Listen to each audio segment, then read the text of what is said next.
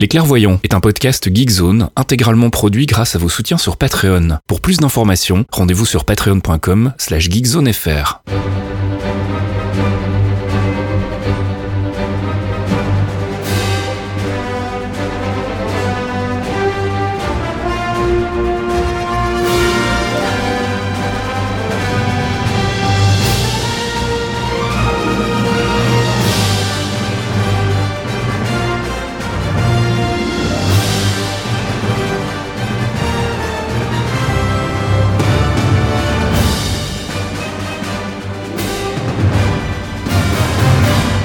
Bonjour à tous et bienvenue dans ce 69e épisode des Clairvoyants. Les clairvoyants. Before we get started, does anyone want to get out?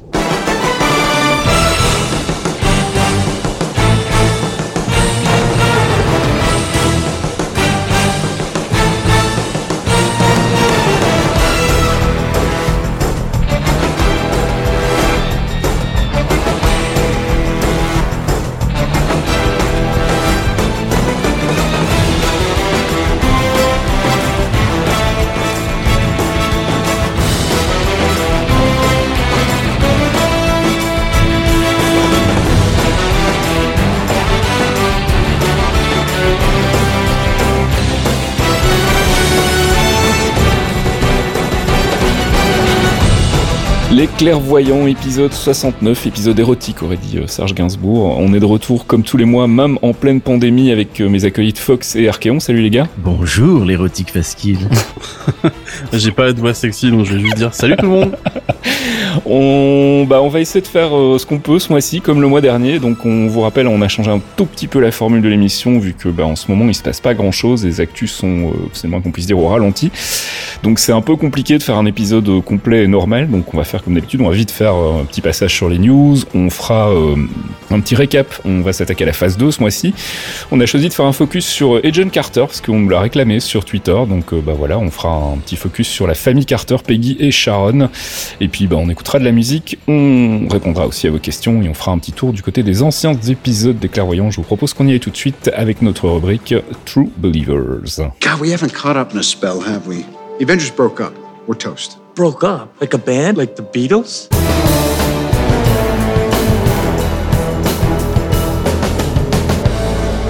True Believers, notre rubrique news du MCU, comme on le disait en ouverture de ce podcast, bah en ce moment c'est euh, c'est un peu euh, c'est un peu la bérésina. Il y a pas grand chose, hein, mon petit Fox. Non, c'est c'est léger, c'est léger et ça va être léger pour encore un petit moment. Ça va euh, le confinement? Tiens, tant qu'à parler de news, on va prendre un peu des news de chacun. là. ça, ça se passe bien. On fait aller, on fait aller. Heureusement que je bosse à distance depuis quasiment toujours parce que c'est Bah oui, pratique. pareil. mais Ouais. Ouais, ouais. C'est plus pratique, sinon on serait un peu, on serait un C'est une bonne période pour les freelances, on va dire. Ouais, ouais. Sinon, sinon, on, on mangerait du pain noir et on regarderait des séries d'ici. Bon allez, on va quand même parler des news du MCU, les vrais, même s'il n'y en a pas beaucoup ce mois-ci. Euh, comme je le disais en ouverture de ce podcast, on va faire une émission spéciale, hein, donc les news ça va être assez rapide, et puis on va surtout bah, en profiter pour faire un petit récap de tout ce qui s'est passé dans le MCU. On a fait la phase 1 le mois dernier, on va faire la phase 2 ce mois-ci. Côté euh, news, bah, on parle de la phase 4, puisqu'il y a encore du changement dans les dates. Euh, il y avait déjà eu un premier réajustement dont on avait parlé le mois dernier, ça a encore changé depuis, puisque Thor Love and Thunder est déplacé d'une semaine au 11 février 2022. Doctor Strange and the Multiverse of Madness est reporté au 25 mars 2022. C'est parfait, c'est pile poil pour mon anniversaire. Ouais. Et Spider-Man 3, qui a toujours pas de titre, est lui reporté au 5 novembre 2021. Euh, ce qui fait que ça va faire un film en 2020, Black Widow, 3 en 2021, et puis 5 en 2022. Donc on, on va pouvoir, euh, on va pouvoir bien s'occuper en 2022, on va pouvoir rattraper un peu cette période molle qu'on connaît cette année. Euh, bah voilà, sinon c'est tout ce qu'on a comme news côté MCU ciné. On a encore des petites news du côté des séries Disney+, puisque bah, la grosse question en ce moment, c'est de savoir si The Falcon and the Winter Soldier va pouvoir reprendre le tournage, puisqu'apparemment ils avaient presque fini. Euh, la République tchèque, où ils faisaient une, bonne partie euh, de la production, a annoncé qu'elle avait rouvert ses portes, donc euh, si euh, les gens voulaient revenir faire des, des tournages chez eux, ils pouvaient. Donc il n'est pas impossible que le tournage reprenne bientôt. Il y a eu quelques nouvelles photos de Madripour. Alors Madripour, on en avait déjà parlé dans un épisode précédent. S'il y en a un de vous deux qui veut rappeler ce que c'est très vite et pourquoi c'est potentiellement intéressant de voir arriver Madripour dans Falcon and the Winter Soldier. Alors c'est- une île qui qui est placé normalement près de l'Indonésie, près des côtes indonésiennes et au sud de Singapour.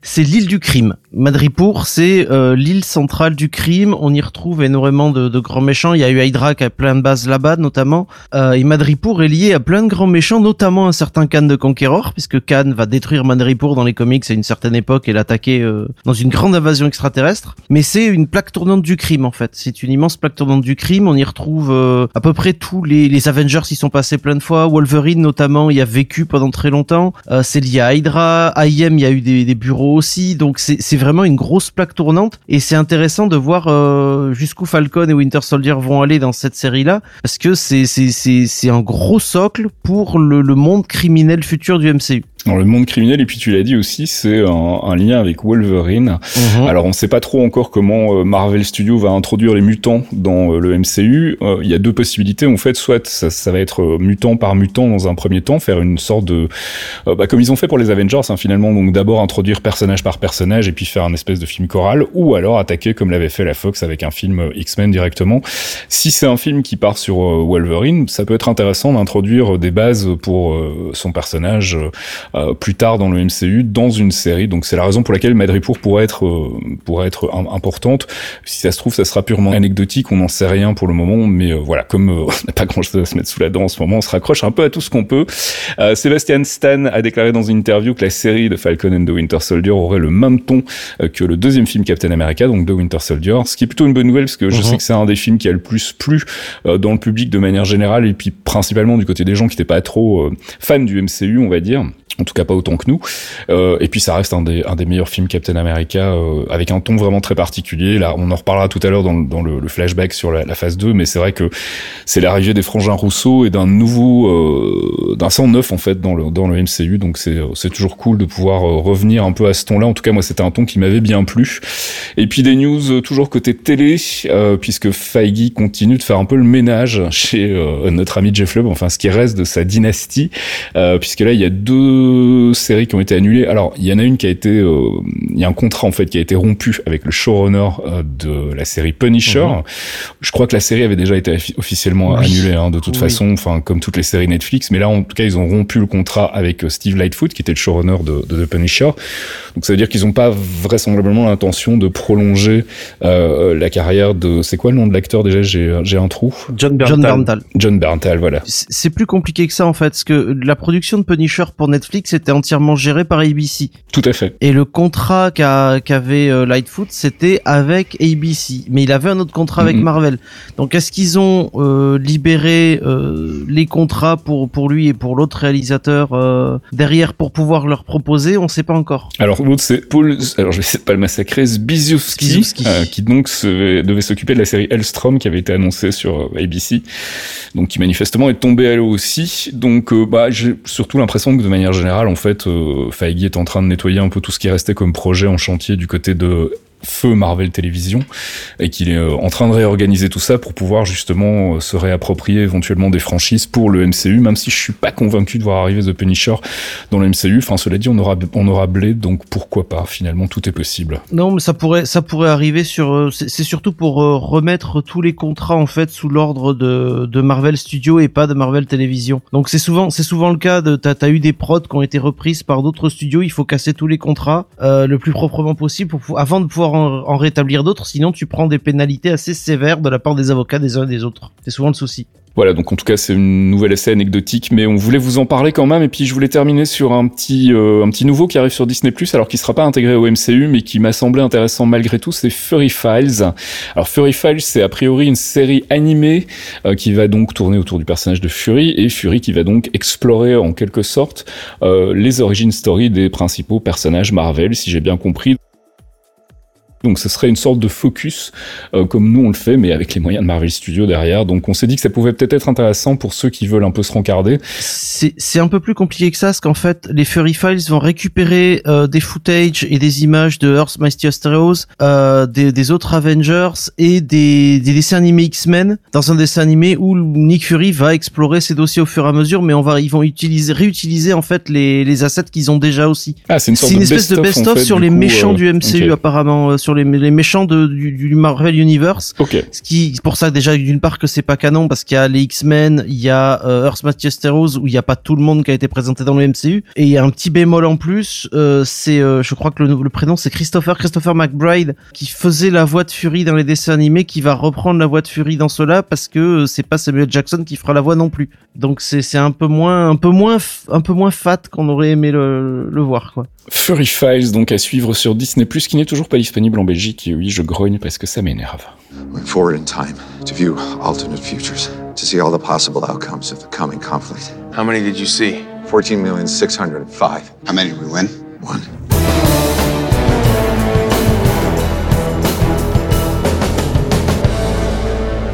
Avengers, c'est pas l'heure, c'est d'habitude notre section dans laquelle on fait du theory crafting et de la spéculation. Comme c'est un peu calme en ce moment côté actu et qu'on n'a pas grand chose de neuf euh, à apporter au moulin des, euh, des spéculations, on a décidé de faire des récaps. Le mois dernier, on a fait un récap de la phase 1 et ce mois-ci, on va faire un récap de la phase 2.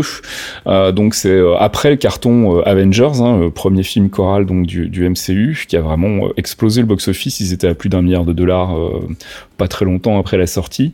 Marvel Studios donc qui va désormais euh, quitter son statut de petit studio indé dont personne n'attend rien à euh, gros mammouth hollywoodien dont on, attend au tournant. Alors il va y avoir dans cette phase 2 plein de films je pense qui méritent euh, qu'on s'y attarde un tout petit peu, notamment autour des, polémiques qu'il y a eu autour de ces films. Je pense notamment à Iron Man 3 l'incompris ou bien encore Age of Ultron le mal aimé. Puis il y a eu aussi le clash avec Edgar Wright qui a abandonné le projet Ant-Man. Ça a été l'arrivée des frangins Rousseau, on en parlait tout à l'heure avec The Winter Soldier, l'arrivée des franchises 100% cosmiques parce que même s'il y avait déjà eu Thor dans la première phase, pour le coup c'était quand même très terrestre comme aventure. Donc euh, là on a vraiment des, franchises qui partent à fond euh, dans l'espace. C'est les Guardians of the Galaxy. Ce sera une phase plus courte avec six films euh, pour la première phase. Ici on en aura que cinq. Euh, et on va commencer par Iron Man 3, donc qui qui sort quasiment un an, voire un an d'ailleurs, euh, si je dis pas de bêtises, après Avengers. Donc il y a eu une longue pause entre la fin de la phase 1 et le début de la phase 2. Iron Man 3, votre souvenir, vous, en, l'ayant découvert au cinéma, euh, ça a été quoi, Fox, toi d'abord? Euh, moi, je, l'ai jamais caché. Moi, ça a été un kiff parce que c'est Shane Black. C'est euh, une réécriture euh, de, Kiss Kiss Bang Bang avec Robert Downey Jr. au sommet de sa forme encore une fois. Et c'est surtout un socle immense pour toute la fin de la phase 2 et toute la phase 3 et toute la phase 4. C'est le socle qui va tout changer en fait. On va comprendre enfin la fin d'Avengers. On va voir ce qu'on appelle ce qu'on appelle le, le contre-coup, l'aftermath en anglais, mais euh, on va comprendre que Tony, euh, voilà, être passé dans le tunnel, ça lui a laissé des séquelles, des crises d'angoisse, et ça va conditionner tout ce qu'on va voir derrière en fait. Edge of Ultron, les visions qu'il va avoir le bâton avec Civil le bâton War de Loki aussi. et le reste, Civil War par exemple, Civil War et le bâton de Loki, ça va tout conditionner. Et ce film est une charnière immense pour tout le MCU. Il a pas été aimé parce que les gens s'attendaient à voir euh, du Robert Downey Jr. qui fait du Robert Downey Jr. et donc euh, qui qui est bravache, euh, qui est vénère, euh, qui qui fait des trucs de ouf et tout. Et tu le tu le vois pendant euh, 1h30 en crise d'angoisse, en panique, euh, perdu euh, et c'est c'est extrêmement bon. On voit le jeu d'acteur de Robert Downey qui est génial. Mais moi, ça reste mon film préféré de, de- des trois Iron Man. J'adore le 1, mais le 3, c'est c'est autre chose, quoi. Et toi, Thomas? Euh, moi, j'ai eu un peu plus de mal quand même, euh, parce que je trouve que sa plus grande force, c'est aussi un de ses plus grands défauts, c'est comme Age of Ultron, où vu qu'il est tellement charnière par rapport au reste, il dépend vachement de ce qui a été développé par la suite, en fait. Du coup, le premier visionnage, je vais pas le cacher, j'ai, je l'ai pas trouvé nul, mais j'ai pas été si emballé que ça, en fait. Mais par contre, euh, dès qu'on, dès qu'on le regarde en ayant vu, euh, bah, tous les films que Fox a cités juste avant, euh, auxquels ils dépendent, en fait, ça, ça rajoute à chaque fois une petite pierre en plus qui le rend de plus en plus intéressant. Moi, ce que je trouve intéressant avec Iron Man 3, c'est que, comme tu le disais, Fox, hein, c'est vraiment un film où euh, Tony Stark finalement en prend plein la gueule et il vit un peu les conséquences de euh, de son arc en fait euh, et de, de sa traversée euh, de, de, de l'épopée Avengers. Et, euh, et j'avais trouvé que c'était plutôt bien euh, bien géré. Alors il y a, il y a plein de choses que j'ai appréciées dans le film, et ça c'est propre à Shane Black, c'est qu'il y a une vraie alternance de moments drôles et de moments vraiment très très dark, mais très rapidement en fait. C'est vraiment un film qui bascule sans arrêt entre une scène drôle, une scène euh, dark, une scène drôle, une scène dark. Et les scènes dark sont quand même pour un film euh, grand public euh, de super-héros. Assez Bah ouais, comme tu le dis, ouais. euh, il, il prend ses crises d'angoisse dans la gueule. euh, c'est quand même pas, euh, c'est quand même pas la joie. Euh, alors après, il y a eu évidemment toute la polémique autour du twist euh, du mandarin. Moi, c'est un twist qui m'a vraiment beaucoup parlé parce que de un, j'étais pas du tout euh, un aficionados du personnage dans les comics que je trouvais un petit peu désuet et euh, j'avais vraiment très très peur de ce qu'ils allaient en faire dans, euh, dans ce troisième volet Iron Man. Et puis euh, surtout, c'était un, un, twist qui, pour moi, avait vraiment, un, je l'ai déjà dit à plusieurs reprises dans ce podcast, une connexion avec la réalité. C'est ce qui annonce un peu ce qui arrive avec The Winter Soldier par la suite, c'est-à-dire une, une, volonté vraiment de coller avec l'actualité, ou en tout cas coller avec des problèmes de société. Et le côté manipulation des médias, utilisation d'une image pour vendre une, une idée, une idéologie derrière terroriste, c'est des choses qui existent dans, le monde. Et j'avais trouvé ça extrêmement contemporain et très euh, très ballsy finalement comme on dit euh, très couillu de d'avoir osé ça en fait osé dénaturer enfin supprimer complètement un, un, bad guy des comics et en faire finalement un faire valoir d'un autre euh, super bad guy qui est beaucoup plus terre à terre pour le coup.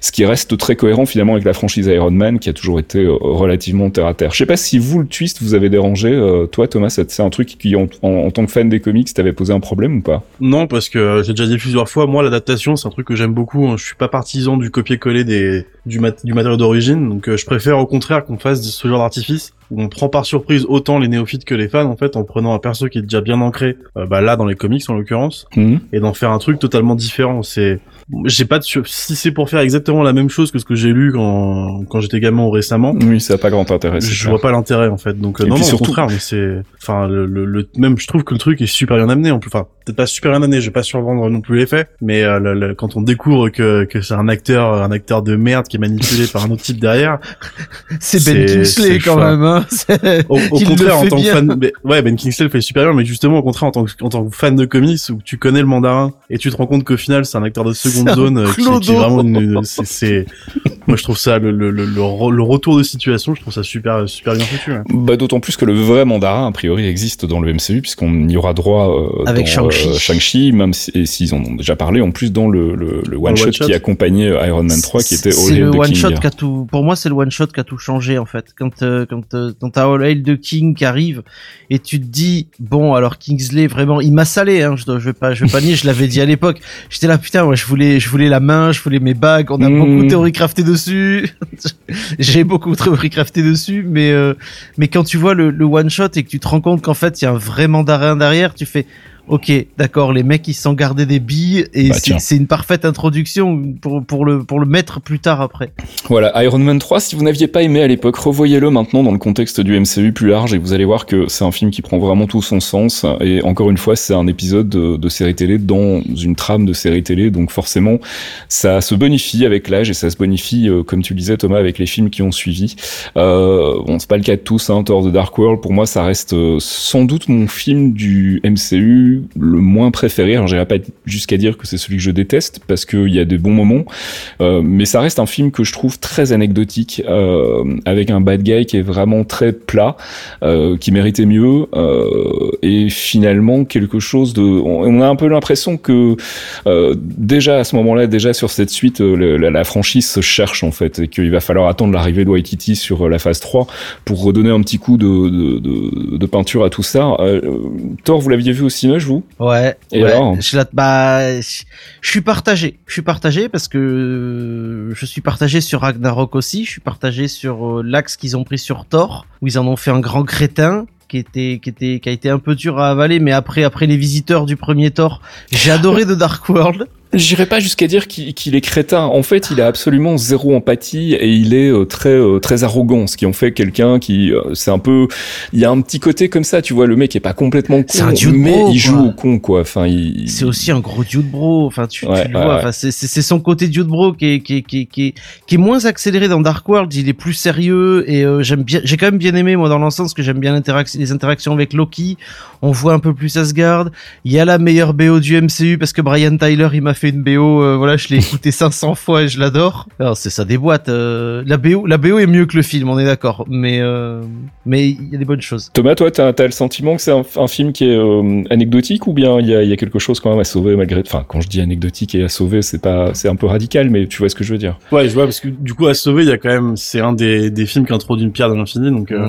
Tout à fait. il y a au moins ça à sauver. Mais il y aurait pas, il y aurait pas cette pierre. Pour moi, il, le, le film, euh, il serait absent, ce serait pareil, quoi. Je, je passe pas de mauvais temps à le regarder parce que c'est un divertissement, euh, c'est un blockbuster, donc il y a forcément des scènes qui vont impressionner. Rien que l'intro euh, avec la baston où il défonce un korg euh, à coup de marteau, c'est c'est c'est rigolo, c'est sympa à voir. Mais en soi, euh, pff, bof. ouais. Et le Malekith, c'est marrant parce qu'on parlait justement avant du twist qu'ils ont fait avec le mandarin, et là on a typiquement le Malekith qui, euh, qui est déjà un, un super bad guy dans les comics, mais ils ont essayé de reprendre un peu l'essence dans les comics sans trop la modifier. Et ça rejoint ce qu'on disait juste avant. Ils ont essayé de faire un, c'est pas un copier-coller parce que du coup il y a quand même des différences qui font qu'ils restent un peu plats. Mhm. Mais ils ont trop essayé de se rapprocher sans apporter leur touche derrière. Et du coup il a, il a, ouais le, enfin Christopher Eccleston il fait un super taf dessus, mais le, le, le méchant lui-même reste, euh, enfin il, il a une motivation qui est un peu bateau. Il a un rôle qui est ça un peu manque bateau. de ça manque de de- d'épicness dessus. En Ouais fait. c'est ça. C'est C'est- ça. il est pas assez épique.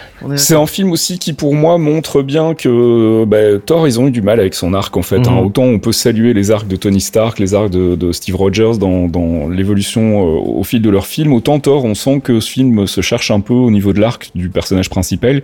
Et encore une fois, qu'on adhère ou pas à ce qu'a fait Waititi par la suite, au moins il a, il a vraiment relancé l'arc de Thor, hein, qui s'est développé par la suite dans Infinity War et dans Endgame. Hein, mais euh, mais on, on a l'impression vraiment qu'entre euh, le premier film Thor et, et Ragnarok, le personnage n'a pas évolué du tout en fait, ce qui est un peu dommage parce que tous les autres ont continué d'a- d'avancer. Mais bon, on va pas s'étendre dessus. Thor de Dark World donc qui était sorti en novembre 2013. Ensuite, on a eu l'excellent Captain America de Winter Soldier en avril 2014. Ça, je me souviens, j'étais dans la salle de cinéma euh, jour de la sortie à 9h du mat euh, et je me suis pris une grande claque parce que je m'attendais pas du tout à ça. Euh, j'avais très très peur en fait. euh, j'avais bien aimé le premier Captain America, mais encore une fois, j'avais euh, j'avais une problématique par rapport à, à ce personnage solo en fait euh, dans un univers contemporain. Et pour le coup, je trouve qu'encore une fois, c'est un film qui se raccroche bien à l'actualité sur euh, bah, euh, la, la super supra-surveillance, euh, l'anticipation. On n'est pas loin d'un minor- Minority Report quand même, hein, puisque avec l'arme qui est mise en place par Hydra, on se rend compte qu'en fait, bah, ils peuvent spéculer et essayer de savoir qui va être un problème pour la société et l'éliminer en amont. Et puis il y a tout le côté autour du Shield, cette infiltration du Shield par Hydra, le gros reveal que Hydra est toujours actif, etc.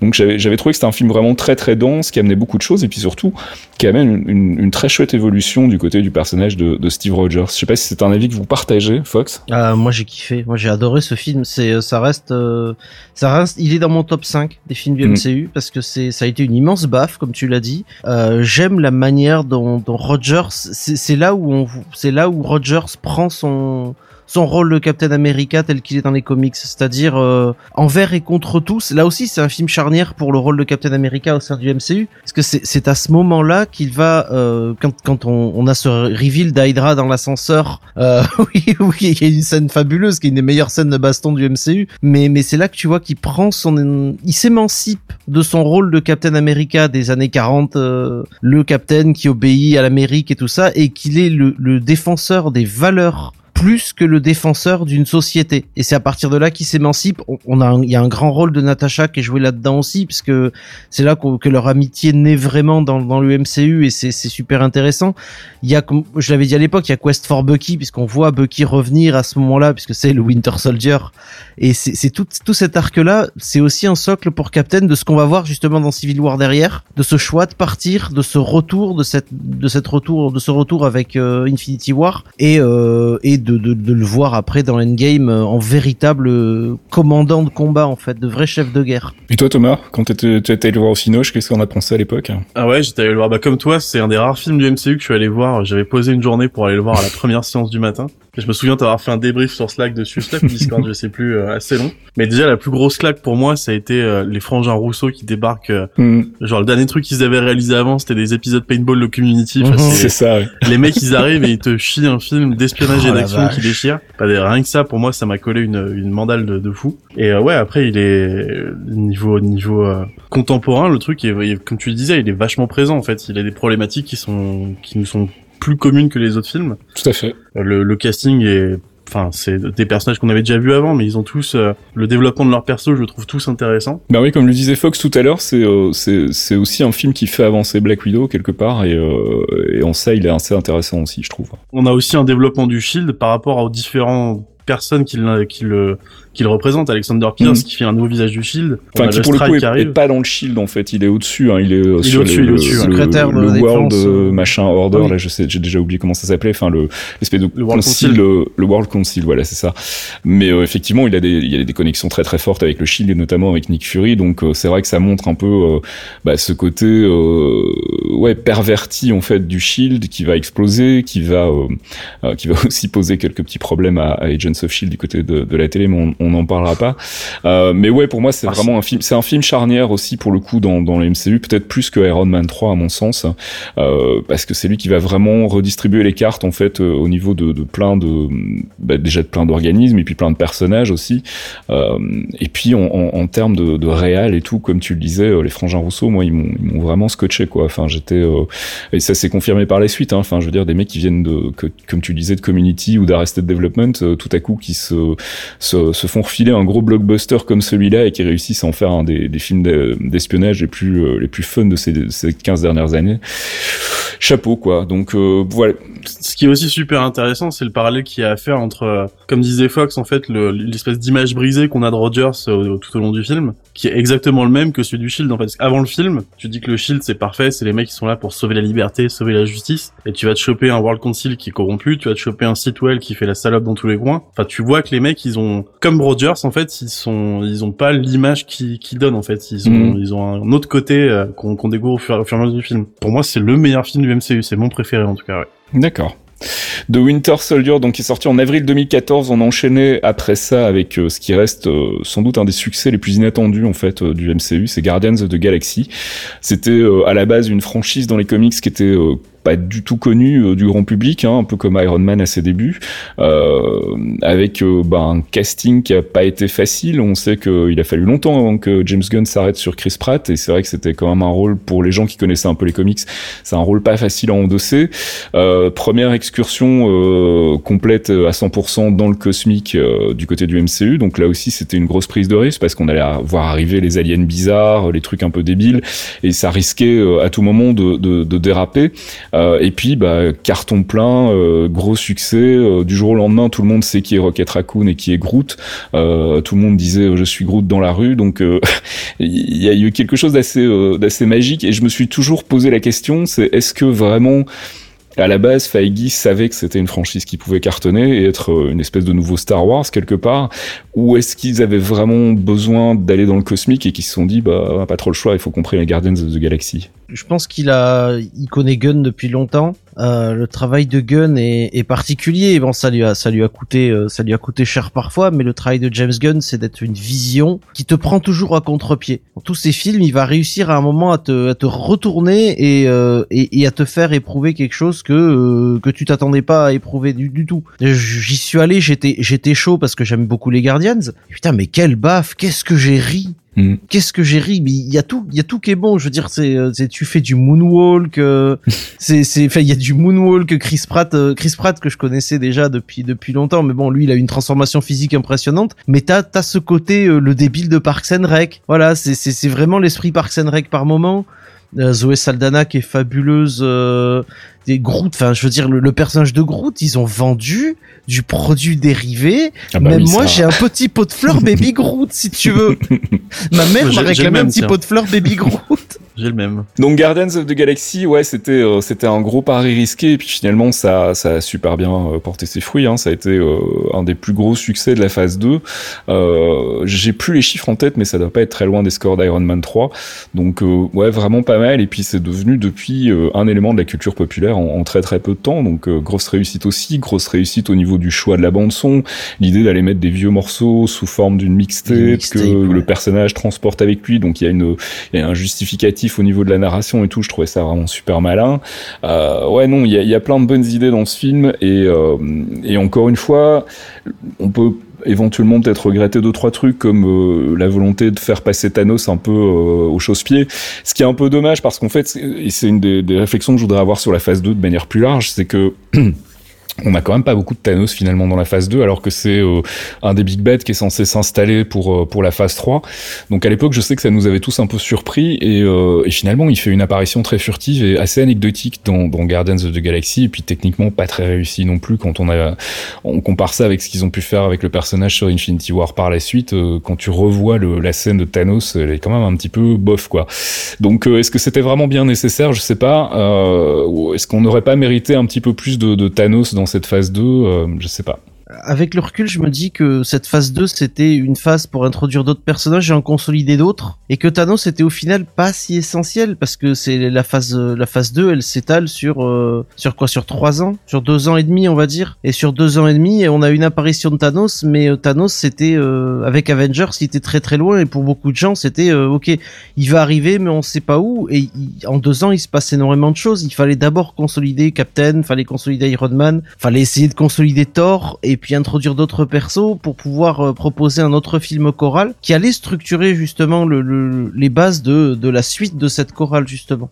Ouais, mais du coup, je, je suis pas convaincu que mettre du Thanos dans Guardians of the Galaxy était vraiment euh, était vraiment nécessaire. Enfin, quoique, ça, ça fait un petit un petit clin d'œil supplémentaire et une petite euh, petite pastille pour la suite, mais ouais, je sais pas le développement de Thanos, en fait, il s'est fait indirectement via l'introduction des pierres de l'infini qu'on a sur plusieurs films de la phase voilà. 2 au final. Tout à fait, ouais. Là, c'était un film à pierre aussi. On avait besoin de Gamora. Mm.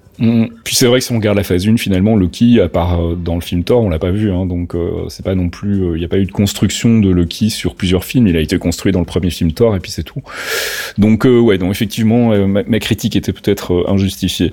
on passe à Avengers Age of Ultron, qui était donc le dernier gros film de cette phase 2 avant le petit petit épilogue pastille digestive Ant-Man. Age, Age c'est un film qui a hum, qui a vraiment eu, du mal en fait et c'est encore aujourd'hui un des grands mystères pour moi c'est que je le trouve pas mauvais en fait. Je le trouve vraiment pas mauvais. Il y a effectivement quelques petits trucs où tu sens qu'il y a encore l'ingérence du Creative Committee de, de, Marvel et que ça fait des dégâts. On pense notamment à la scène de Thor qui euh, pour le coup fonctionne pas comme elle devrait fonctionner dans le film. Et quand tu vois la scène qui avait été tournée à la base tu te dis bah oui ça avait déjà un petit peu plus de sens. Là c'est expédié et c'est dommage parce que c'est une scène qui méritait un peu plus de, de développement.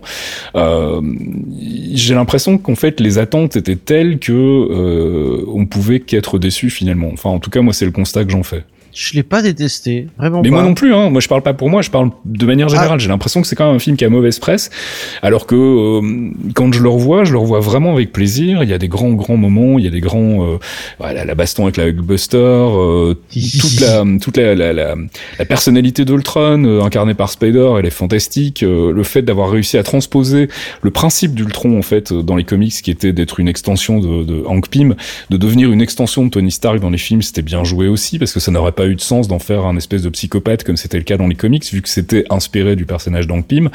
Euh, ici, ils ont fait un psychopathe, mais drôle, euh, parce que bah, Tony Stark, donc forcément, il faut toujours mettre un petit peu d'humour partout. Et je trouvais que ça fonctionnait vraiment bien. Et, euh, effectivement, peut-être qu'il y a un, petit côté anticlimatique, comme on dit, euh, sur la, la, baston finale, parce qu'on aurait pu s'attendre à quelque chose d'un petit peu plus, euh, je sais pas, en tout cas le tête-à-tête avec le, le, la personnalité d'Ultron, elle a l'air d'être un peu expédiée sur la fin.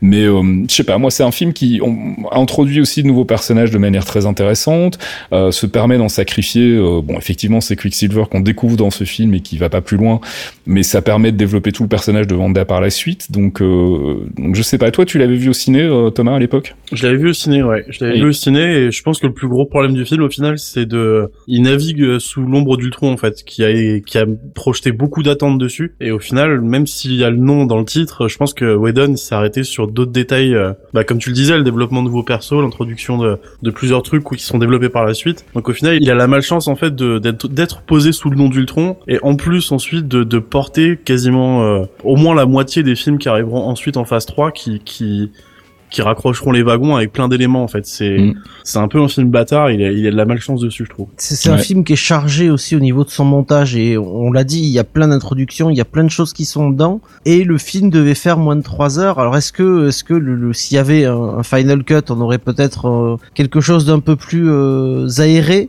entre guillemets pour que ce soit Mm. plus agréable et que ça prenne plus le temps sur certaines phases? Mais c'est vrai que c'est euh, c'est encore une fois c'est c'est c'est un film qui est très intéressant pour le, la relation entre Widow et Banner, par exemple, puisqu'on a, on a, on a quand même quelque chose de, de, très important qui se passe entre eux. On en apprend plus sur Natasha, on, a, on en apprend plus sur Clint aussi et sa famille. Il y a cette relation de Stark avec ses propres erreurs qui continue après Kiss Kiss Bang Bang, il continue à faire des conneries après Iron Man 3. Donc c'est, c'est ça qui est, qui, qui est intéressant au final, mais c'est un film qui, qui reste peut-être un peu indigeste pour beaucoup de gens parce qu'il est très chargé en information et ensuite il est très chargé en action et ça t'as du mal à passer d'une phase à l'autre.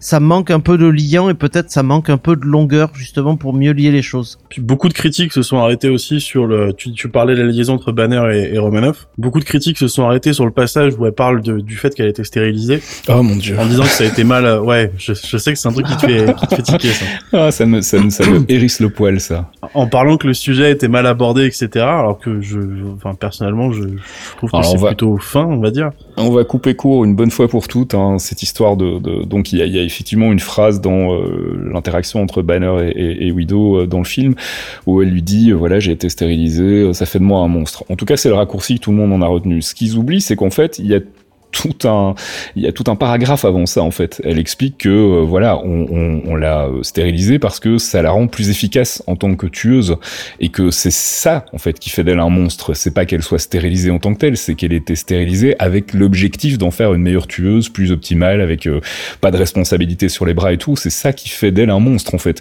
Et, euh, et tout ce qu'elle explique avant aussi par rapport à son éducation dans la Red Room. Donc euh, voilà, moi j'avais trouvé que c'était un peu ouais, on va taper sur Whedon parce que voilà, ça fait du bien de un peu sur Whedon.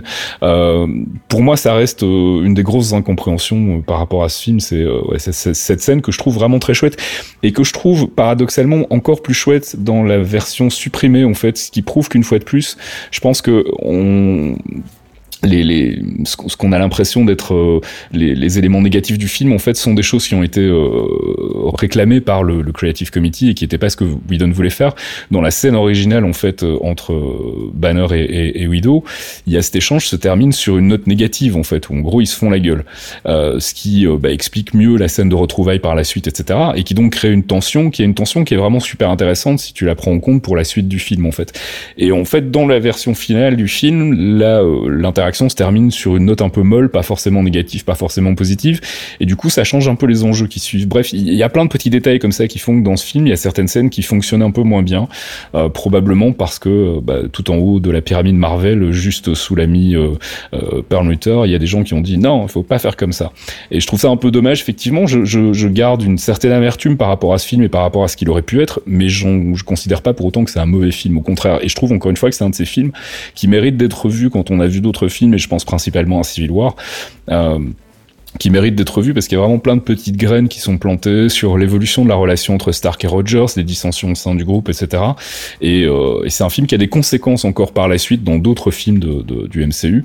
Et en ça, il est vraiment, il est vraiment important. Et puis moi, je reste un, fan absolu de l'Ultron de, de James Spader. Je trouve que c'est vraiment une très très grande réussite. Et oui, effectivement, euh, il y a de l'anthropomorphisme. C'était peut-être pas nécessaire, mais c'est un film. Donc euh, bah voilà, il faut faire passer des émotions malgré tout. Et je trouve que ça fonctionne très très bien. Et on a vraiment l'impression, enfin, on en parle souvent, euh, Thomas et moi, mais on a souvent l'impression de, de, de voir James Spader au travers de, de, de la carcasse d'Ultron, en fait. Son petit tic de lèvres quand il Oui. parle à chaud, c'est un Et les truc, petits de me- tête aussi, surtout. Je, je, je, je regarde de temps en temps Blacklist euh, le dimanche soir pour me vider le cerveau. Et c'est fou parce qu'il a vraiment les mêmes petits mouvements de tête, tu sais, quand il dit un truc un peu, un peu cynique et cette façon de parler. Donc ça, j'avais trouvé ça très réussi et je serais vraiment, mais super content si un jour il décidait de remettre le couvert et de nous refaire un, un épisode ou en tout cas un passage d'Ultron euh, dans un des films euh, du Marvel Cinematic Universe et autre chose que juste sa tête dans Spider-Man euh, Homecoming.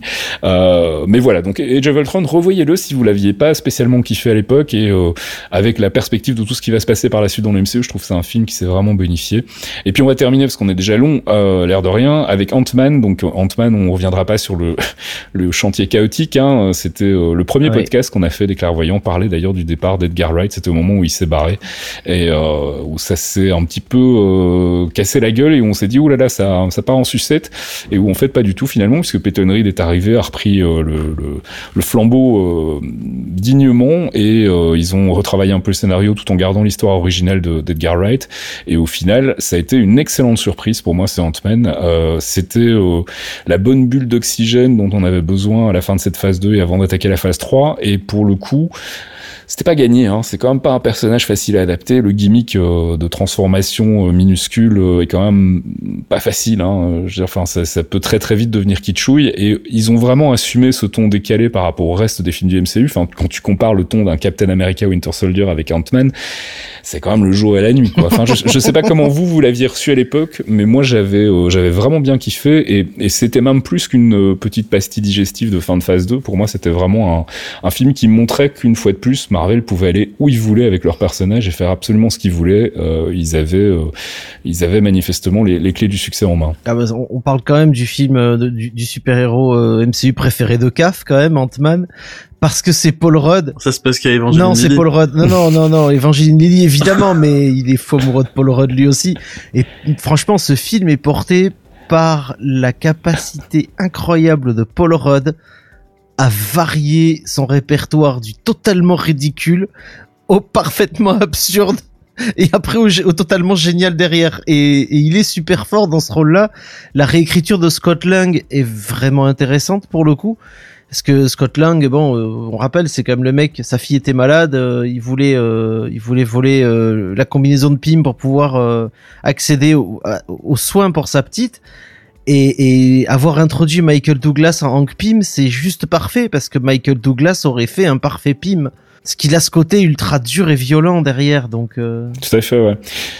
Bah, j'ai le souvenir que Scott Lang dans les comics c'est pas vraiment un fanfaron quoi. Ah oui, il est très sérieux. C'est plutôt un mec qui, comme tu dis, euh, essaie de sauver sa fille à tout prix, mais c'est pas euh, c'est pas le mec le plus lol de la planète. Alors que justement il y a ce côté euh, euh papa idéal, papa poule dans, dans le film Ant-Man qui marche super bien et et puis bon le, le, le cast de la, la, la nana dont j'ai oublié le nom qui incarne qui incarne sa fille pour le coup est, est, super bien senti aussi. Donc et puis ça a permis plein de, de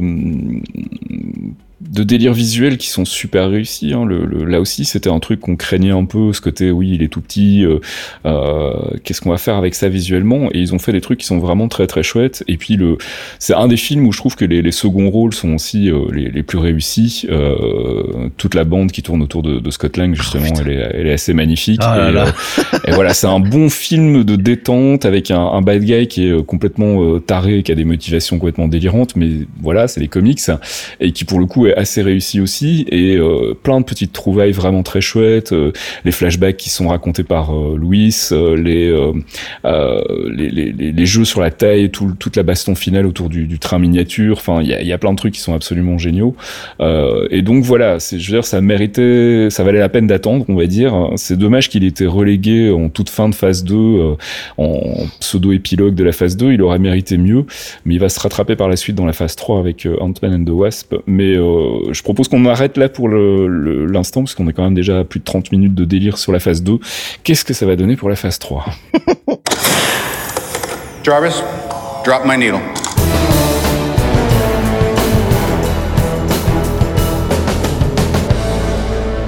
Jarvis Drop My Needle, c'est notre pause musicale tirée du MCU. On est revenu sur Winter Soldier euh, ce mois-ci avec un extrait de la bande son signé Henry Jackman, Taking a Stand.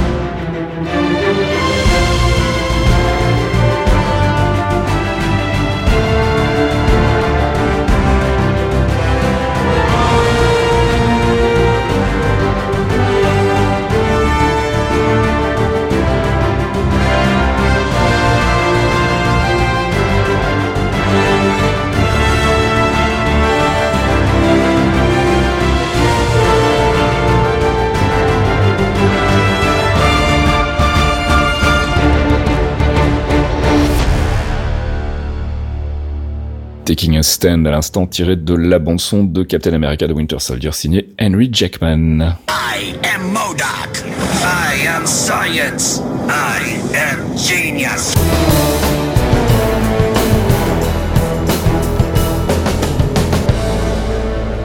I Am Science, la voix de notre Modoc qui nous rappelle que c'est l'heure de faire un focus, un focus sur un personnage, un arc ou une organisation des comics. Et cette fois-ci, on vous a posé la question, comme on n'avait pas trop euh, d'actualité, on s'est demandé un peu de quoi on allait parler et on vous a demandé, donc sur Twitter, vous avez été nombreux à nous demander un petit focus sur Peggy Carter. Et c'est vrai qu'on n'en a jamais parlé, enfin on n'a jamais fait de focus sur le personnage, quand même un personnage important dans l'arc de Steve Rogers. Et du coup, on a décidé de vous faire un pack familial, puisqu'on va vous parler de Peggy Carter et aussi de Sharon Carter. Alors Peggy Carter, mon petit Fox, commençons par elle, Margaret, de son petit nom. Et oui, Margaret Carter, qui apparaît pour la première fois dans Tales of Suspense numéro 77 en mai 1966, créé par Stanley et Jack Kirby, évidemment. Qu'on est en dans les années 60, donc c'est les papas de, de à peu près tous les personnages de Marvel ça, ouais. de cette époque-là. hein. C'est- limite si on le dit pas, on sait que c'est eux. Et, et par contre, le, le passé de, de, de Peggy est, est sujet à ce qu'on appelle des retcons, donc des réécritures dans l'univers Marvel. Ouais, Euh, et donc du coup, le, le focus va prendre juste les derniers, les derniers éléments en date afin de, de coller à peu près à ce qu'il y a dans les comics. Donc Peggy, elle est née en 1920 dans le, le 12 État de Virginie. Euh, la petite Margaret Carter est la cadette de la famille et va grandir dans l'aisance qui est offerte par le, le statut social de ses parents et leur fortune. Donc pendant son adolescence, elle va tomber amoureuse d'un jeune homme euh, noir américain. Euh, ça se passe dans un climat évidemment où la mixité elle est punie de crimes, notamment les crimes raciaux. Donc son amant va devoir prendre la fuite. Donc la nuit de leur séparation, Peggy va être approchée par euh, une dame qui s'appelle Alexa Volkov, qui va souhaiter l'enrôler au sein des Daughters of Liberty, qui est un groupe qui lutte pour la liberté et exclusivement composé de femmes. Sous la tutelle d'Alexa, euh, Peggy va accepter l'offre et va commencer donc son entraînement au sein des Daughters of Liberty. La Seconde Guerre mondiale va va éclater. Euh, elle va être, euh, elle va demander d'être envoyée en France pour afin d'aider et soutenir la résistance. Et elle va récupérer le nom de code Agent 13, donc Legend 13. Et avec ce ce nom de code, elle va effectuer une mission sous couverture à Paris. Euh, c'est là qu'elle va y rencontrer donc en 43 un certain Steve Rogers. Ils vont se rencontrer là-bas pour la première fois. Les deux vont commencer une brève liaison et ils vont se retrouver séparés par leurs missions respectives. Alors, comics oblige, évidemment, à l'époque, les super-héros portent des masques et ont des identités secrètes, donc elle connaît Steve Rogers, elle a une liaison avec lui, mais elle ne le connaît pas sous son nom euh, super-héroïque. Non, parce qu'elle va le, elle va rencontrer en fait le, Steve Rogers Captain America sous les traits de Captain America une fois qu'ils seront sur le terrain bien plus tard. Donc au début, eh ils vont travailler ensemble. Elle va découvrir la double identité de Steve une fois révélée. Et Peggy va lui révéler que son objectif premier est de surveiller les activités du Captain America pour que ses pouvoirs ne tombent pas entre de mauvaises mains, notamment les méchants nazis. Donc ils vont travailler côte à côte et ils vont lutter ensemble contre Hydra. Euh, ils vont reprendre leur liaison euh, qu'ils avaient arrêtée à l'époque à Paris. Mais euh, un ordre de mission va les séparer et Peggy va être capturée par la Gestapo. C'est pas fun. Non. Elle va être inter- interrogée et torturée évidemment parce qu'on parle de la Gestapo. Elle va pas lâcher un seul morceau, elle va rien céder et va être envoyée vers le peloton d'exécution. Et sur la route, un obus va exploser sur le convoi. Elle va être libérée, mais euh, suite à l'accident, elle est totalement amnésique. Elle va euh, être retrouvée un peu plus tard par une connaissance euh, de la famille et être renvoyée chez elle en Virginie. Un classique des comics aussi, ça, l'amnésie, Oui. hein, c'est quand même très pratique. Ah, dans les comics, les soap opéras, l'amnésie, c'est euh, le MacGuffin préféré de tout le monde. Alors, l'amnésie ne va pas durer. Non, parce qu'on va, on va se retrouver là, on fait un bond puisqu'on est au début des années 60. Euh, Peggy a désormais retrouvé la mémoire, elle a fait le deuil du capitaine après sa disparition en 1945, et là elle va être approchée par un certain Dum Dum Dugan qu'on connaît bien, Mais oui. euh, avec qui elle avait évidem- évidemment effectué plusieurs missions pendant la guerre, et lui va essayer de la recruter pour rejoindre le Shield. Elle va consacrer de très nombreuses années de sa carrière à l'agence où elle va faire la rencontre d'un certain Gabe Jones, un autre agent qui va devenir son compagnon. Et à la chute du Shield, euh, encore bien plus longtemps plus tard, Captain va l'engager pour devenir l'agent de liaison des Avengers. Alors, dans les films, évidemment, ça a été un petit peu différent, hein, puisqu'elle est euh, considérée comme une des fondatrices euh, du, du Shield dans le, le MCU.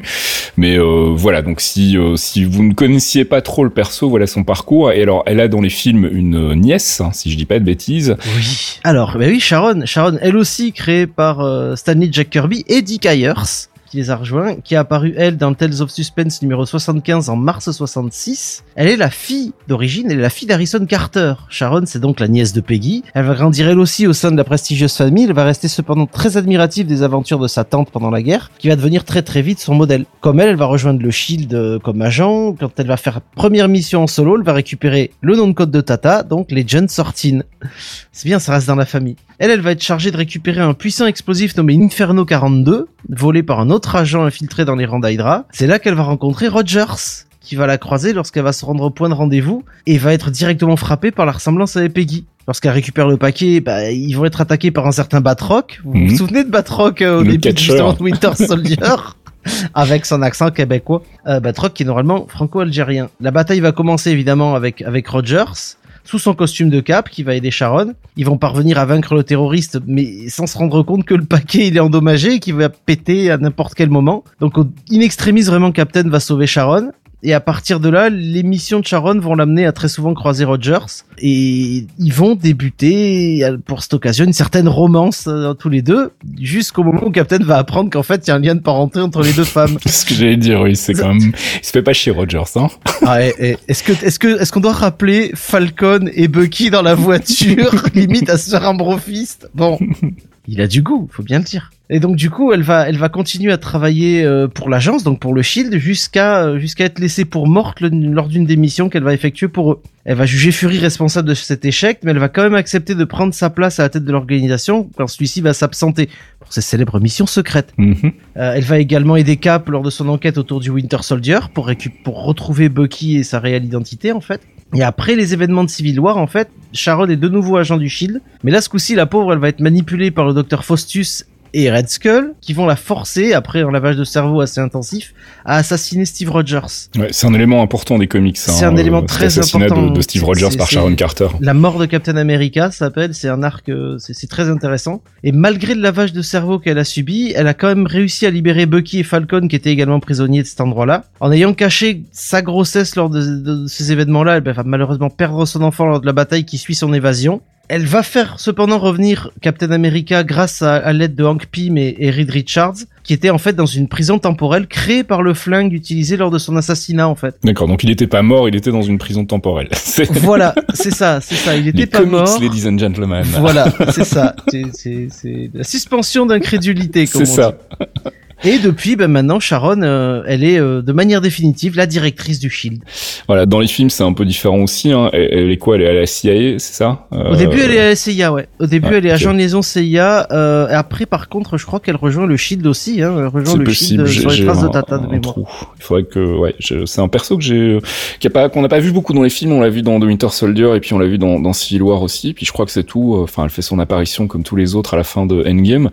Euh, peut-être un perso qu'on pourra revoir dans, dans en télé. Euh, Agent Carter, donc elle, euh, Peggy Carter, euh, la, la tante, elle a eu sa série télé, donc qui était la seule série télé qui était coproduite par Marvel Studios. Série en deux saisons avec une première saison assez sympa, une deuxième saison un petit peu plus décevante, on va dire. Donc si vous avez l'occasion de mater, c'est a priori, contrairement à Agents of Shield, considéré comme canon avec le reste du MCU. Donc Agent Carter, il y a deux saisons. En revanche, je sais pas du tout où c'est disponible, mais sinon vous appelez votre ami Bob VHS. Alors, Bob. on va passer aux recommandations de lecture concernant donc la famille Carter, mon cher Thomas, avec d'abord Captain America and the First 13, un one-shot de 2011. Yes, alors c'est un one shot qui a été écrit par euh, Catherine Limonen et qui a été dessiné par Ramon Perez. Mhm. Euh, donc par one shot, j'entends que c'est vraiment, c'est pas sur le format de publication habituel avec plusieurs numéros, c'est un, un volume avec euh, l'histoire complète en fait. D'accord. Et donc du coup, ça va reprendre tout ce qu'on a vu dans le focus à partir de sa jeunesse. Donc on parle de, de, de Margaret Carter, Peggy Carter. Ça va reprendre toute sa jeunesse depuis sa naissance en Virginie jusqu'à à peu près euh, le- la fin des événements quand elle devient amnésique à la Seconde Guerre mondiale en fait. Donc sa première rencontre avec Rogers, euh, son entraînement chez les Daughters of Liberty, etc. Donc c'est un des gros retcons qu'il y a eu sur son origine parce que le perso date de 66 quand même. Donc il y a eu pas mal de développement et là ils ont remis les bases assez récemment. Donc j'ai préféré m'arrêter sur celui-ci qui est la dernière version en date du personnage, ça me paraissait plus intéressant du coup. Ouais, tout à fait. Alors, deuxième recommandation, Captain America volume 5, numéro 49 de Daughter of Time, et ça c'était en 2004. Ouais, alors en 2004 du coup, je tiens à signaler juste avant, donc là c'est le numéro 49. Euh, si vous poursuivez la lecture du volume et que vous voyez que vous passez du 50 au 600, euh, c'est pas parce que vous avez raté un épisode ou vous avez fumé quelque chose. c'est juste Marvel qui a décidé à cette époque-là, c'était euh, le cul entre deux chaises entre les publications Legacy et les publications Relaunch qui s'appelait, j'ai perdu le nom mais c'est pas très grave. Où en gros ils ont décidé de reprendre la numérotation des de là où ils avaient laissé la série au moment où c'était le, le, Heroic, le Heroic Age of Comic en fait. D'accord. Donc c'est pour ça qu'on a un gap, on passe de 500 à 600. Ok. De 50 à 600. De 50 à 600, pardon. Euh, donc là, c'est un arc qui était dessiné par euh, Alex Ross et qui a été écrit par Ed Brubaker, donc deux gros noms quand même. Ed Brubaker, justement, on en parlait tout à l'heure sur la mort des Captain America, c'est lui qui a écrit cet arc-là. Et Alex Ross, le spécialiste des dessins un peu euh, très proches de la réalité, vraiment très fins et super propres. Puis Brubaker, c'est son arc aussi qui a inspiré en grande partie le film Winter Soldier, hein, si je dis pas de bêtises. Exactement, ouais, Ouais. c'est ça.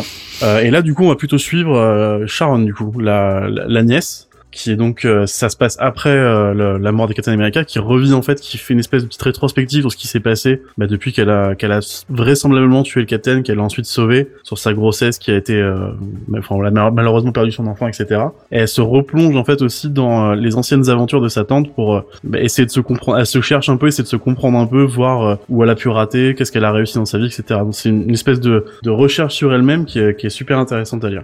Et puis enfin, Secret Empire, en 2017, j'étais assez surpris. Que je le, que je le mette dans les recommandations. Ouais. Ouais, alors ouais, je suis pas hyper fier de le mettre non plus parce que l'arc est pas super fou. Ah, on est d'accord. Mais il y a des, il y a quand même parce qu'à ce moment-là dans les comics, euh, donc euh, Sharon et Steve Rogers sont en couple. Elle, elle est directrice du Shield et lui a encore son rôle de Captain America. Donc je, c'est pas un spoiler parce que ça se passe vraiment littéralement dès le premier numéro. Il devient en fait, euh, il est plutôt révélé qu'il est un agent infiltré de l'Hydra depuis le début. Euh, et du, du coup, ce qui est intéressant, c'est pas tant l'histoire elle-même de Secret Empire, c'est plus la, la- le développement de la relation qu'on peut voir entre euh, entre Sharon et Steve en fait, qui est, qui plutôt intéressante. Ok. Donc c'est dommage de devoir creuser dans un arc comme Secret Empire pour avoir ça, mais je pense que ça vaut quand même le coup d'œil. Secret Empire, donc, et on vous linkera bien évidemment euh, bah, des pages Comic Vine pour euh, toutes ces recommandations, histoire que vous puissiez trouver ça par vous-même. Merci euh, Fox pour le focus, merci Thomas. Merci, messieurs. De rien, bonne lecture. Excuse me, Mr. Stark. Christine Everhart, Vanity Fair magazine. Can I ask you a couple of questions? Hi. Hi. Yeah. It's okay? Okay, go.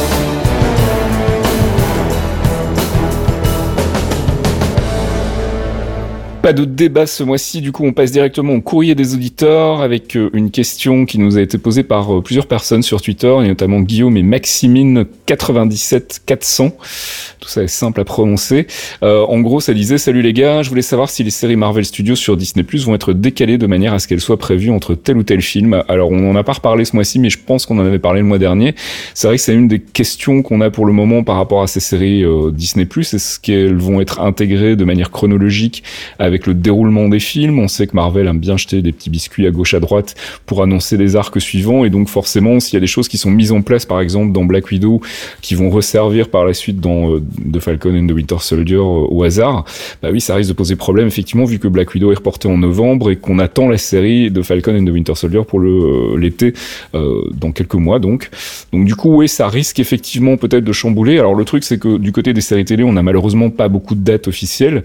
On savait que euh, The Falcon de Winter Soldier allait sortir euh, en, en- à l'été 2020 et que WandaVision était prévu pour euh, décembre à la base et puis je crois que ça a été déjà repoussé un petit peu. Donc voilà, ça risque effectivement de chambouler aussi la chronologie des séries Disney+, dès qu'on en sait plus évidemment. On vous en reparle. Euh, Julien B qui nous demande, euh, on va probablement passer un an sans nouvelle édition au MCU. Première question, est-ce salutaire, nécessaire ou bien est-ce que ça va couper la hype qu'il y a eu post-Endgame? Et deuxième question, est-ce qu'on ne va pas vers une indigestion de contenu par la suite pour rattraper ça? Alors, au contraire, moi je pense que c'est plutôt une bonne chose en fait, cette euh, pause un peu forcée. Je pense que justement ça va permettre à la hype euh, post-Endgame de retomber un petit peu et aux attentes de baisser. Et je pense que du coup, bah, quand Marvel va revenir, ça risque de repartir comme en 40, si je puis me permettre, en tout cas comme, euh, bah, comme au tout début du MCU. Je sais pas ce que vous en pensez vous, mais moi je pense que c'est plutôt une bonne chose en fait. Ah, c'est c'est une bonne chose, oui. De toute façon, euh, c'est c'est on on- on n'arrêtait pas. On a assez grogné toi le premier et moi pas loin derrière en mode bon ça suffit les mecs avec vos articles. Est-ce qu'il y a déjà trop de films du MCU Là c'est clair, vous en avez un cette année et puis c'est tout. Mhm. Et en- voilà et encore, on sait pas. C'est- il est fixé pour l'instant, mais on sait toujours pas si, vrai. les ciné pourront réouvrir ou pas euh, correctement à la fin d'année. Donc oui, ça va nous faire une grosse pause. Évidemment, ça manque à gagner pour euh, pour pour Marvel Disney, mais euh, ça manque à gagner pour toute l'industrie du cinéma, euh, que ce soit les salles, les restaurateurs, le reste, tous ceux qui travaillent dans le milieu public. Mhm. Après, oui, c'est sûr que 5 films en 2022, ça va piquer, mais écoute, ça me fera sortir un peu plus souvent, c'est bien. Moi, je suis content. Ouais, non, moi je suis vraiment pas convaincu que ce soit euh, que ça leur porte préjudice. Je pense que ça va vraiment, au contraire, euh, faire un appel d'air en fait, euh, et euh, on va être content de retrouver les personnages du, du MCU euh, euh, fin de l'année là. moi, ça, ça va me faire plaisir. Je pense que je serais plus excité d'aller voir Black Widow que je ne l'aurais été si il n'y avait pas eu cette cette pandémie. Donc nous, on n'est pas très inquiets, on verra. Hein, et puis le risque d'indigestion, de manière générale, de toute façon, euh, ça fait euh, 12 ans qu'on en parle et on l'attend toujours. Donc euh, voilà, moi je suis pas très inquiet à ce niveau-là. On faudra juste prendre son mal en patience. Et puis dernière question euh, du Ponekitus, hein, très joli pseudo. Euh, question si on devait jouer le jeu de la spéculation, ce qu'on ne fait pas du tout, hein, nous euh, au clairvoyant, Non, c'est pas non, du tout on est notre trop sérieux, nous. Quels seraient vos pronostics concernant la fin du MCU Eh ben, moi, je pense que ça ne s'arrêtera jamais. En fait, il n'y a pas de raison. Hein. Je veux dire, euh, une fois que Kevin Feige aura pris sa retraite, euh, si ça cartonne toujours, euh, pourquoi pas continuer de raconter des histoires dans le Marvel Cinematic Universe? Il n'y a pas de raison de le voir comme une à la différence justement d'une série télé, je sais qu'on fait souvent la comparaison entre les deux, mais voilà, à la différence d'une série télé, je pense qu'il n'y a pas besoin de fin en fait. Je pense que tu peux sans cesse te renouveler, sans cesse aller chercher de nouveaux personnages, et puis bah, ça va continuer d'évoluer du côté des comics aussi, donc il va y avoir des nouvelles choses à raconter. Donc euh, je sais pas, j'ai vraiment pas du tout l'impression qu'ils ont en tête euh, l'idée d'arrêter le MCU un jour en disant bon allez c'est fini maintenant, on arrête ces films qui nous rapportent plus d'un milliard de dollars, euh, ça sert à rien. J'aimerais bien qu'il y ait une fin, en tout cas, euh, si- s'il y a une fin prévue. J'ai pas envie que ça, ça meure du- de sa vilaine mort, en fait, euh, Oui, dans des amours du public. Je pense qu'on sera plus de de ce monde, tu sais, euh, à mon avis. Enfin, je suis Euh, relativement pas pessimiste par rapport à ça. Ouais, enfin, tu- on, on sait très bien que l'industrie du cinéma est très très forte pour rincer les licences et rincer les trucs. ouais, mais- Ils ont réussi à tenir ce que Feige a proposé avec le, le- les phases 1, phase 2, phase 3, énormément de choses très carrées et très diverses, Mm. avec des succès parfois mitigés. Hein. Tous les films n'ont pas cartonné de ouf à chaque fois. Mm. Mais, mais s'il y avait une fin, j'aimerais bien qu'il y ait une, qu'il y ait une vraie fin avec euh, une vraie fin qui ouvre vers quelque chose d'autre en fait et, et peut-être une pause genre fin, de alors. trois cases. Oui non mais non une fin une fin au MCU tel qu'on le connaît pour partir vers autre chose cinq ans plus tard ou trois ans plus tard tu vois. C'est un concept le MCU, hein, donc euh, Voilà. c'est pas vraiment une histoire. En fait, c'est un ensemble de films et de, de séries maintenant qui, qui évoluent dans un univers commun. Donc il n'y a pas de raison de dire on, on met une fin à cet univers commun pour faire quoi derrière, tu vois, pour en recréer un autre. Bah dans ce cas-là, c'est pas vraiment une fin. Enfin voilà, moi je, je, je doute que ça finisse un jour. Je pense qu'au au contraire, on va avoir plusieurs arcs avec chaque fois euh, montée en puissance et puis euh, une espèce d'affrontement plus plus global sur la fin, ou plutôt une apothéose en fait euh, sur la fin mais euh, que ça s'arrête un jour, je pense qu'il y aura toujours quelqu'un pour prendre le relais. Je, suis, je suis vraiment convaincu qu'en plus, euh, Feige, s'il est malin, il est déjà en train de recruter des petits jeunes euh, qui vont prendre sa place quand il va partir.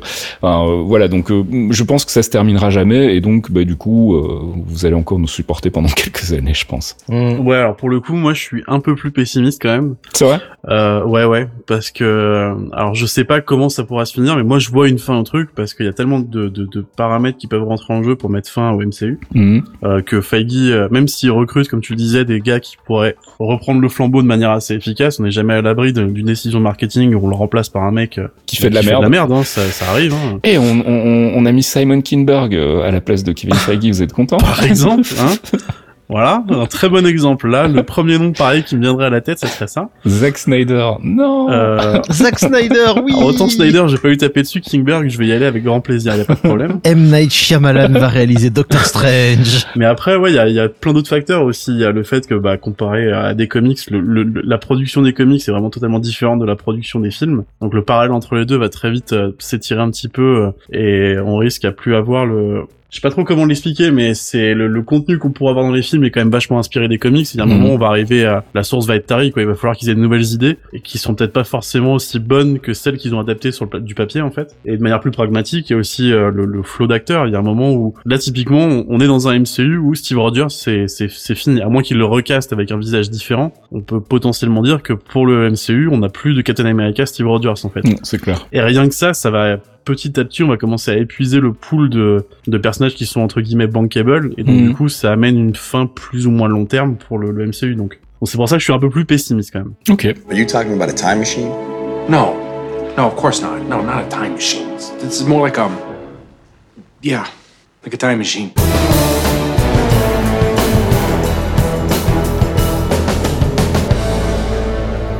Quantum Trip, c'est notre rubrique flashback sur un ancien épisode où en général on aime se moquer de nos prévisions foireuses. On fait euh, ce mois-ci un retour sur l'épisode 9.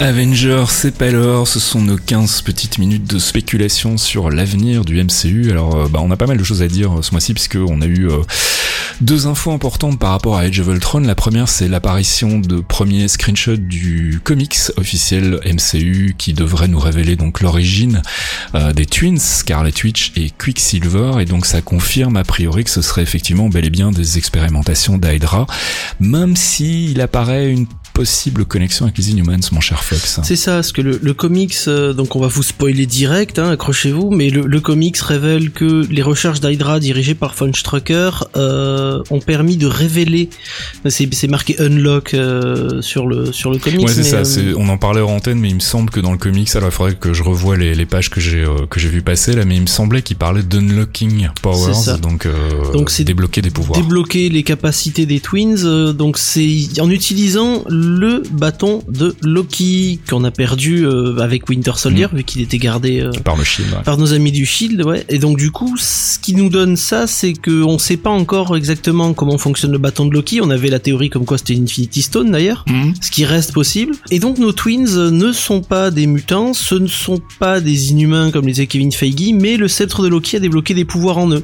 Donc ça pourrait être quelque part, euh, c'est ça qui ferait la connexion en fait avec Agents of Shield. Ce serait des euh, humains sur lesquels Hydra aurait expérimenté à base donc de ce qu'ils auraient euh, pu euh, étudier sur les Inhumans justement. Donc les travaux du Dr. Whitehall, Voilà, euh, et tout ça amplifié par le sceptre de Loki justement qui aurait permis d'accélérer les recherches et d'accélérer les développements.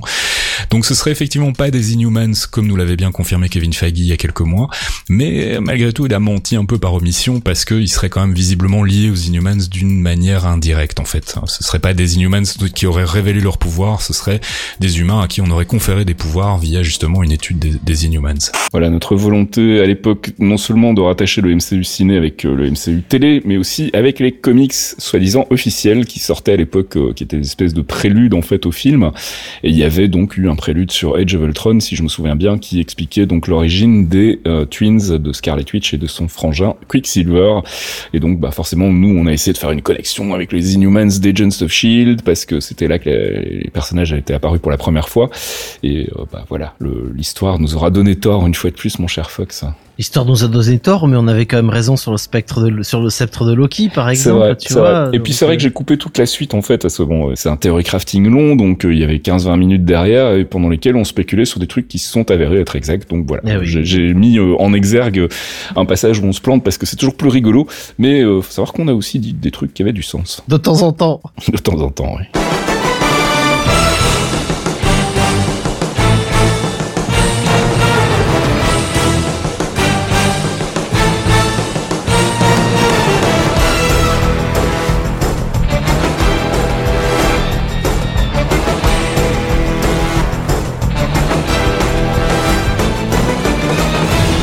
Et c'est la fin de ce 69e épisode des Clairvoyants, un épisode bricolé avec les moyens du bord, vu l'absence de news en ce moment.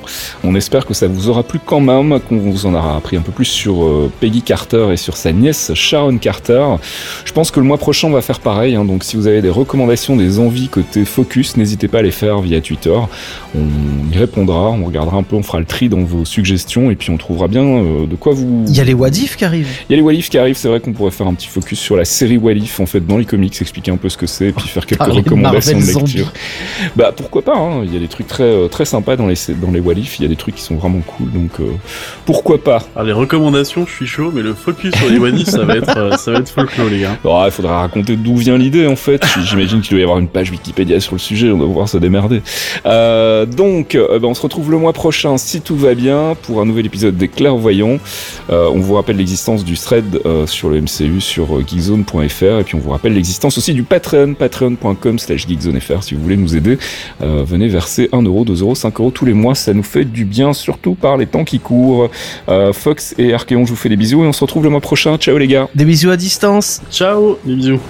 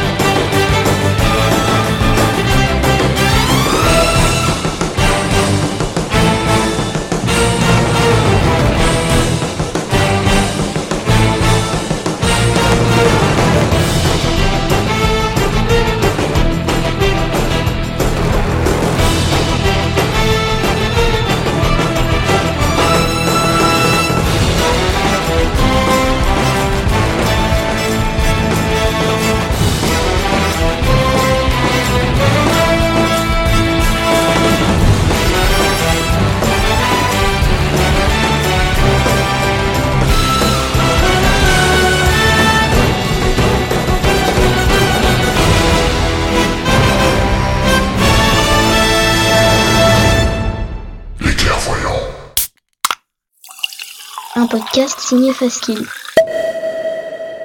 Faskill.com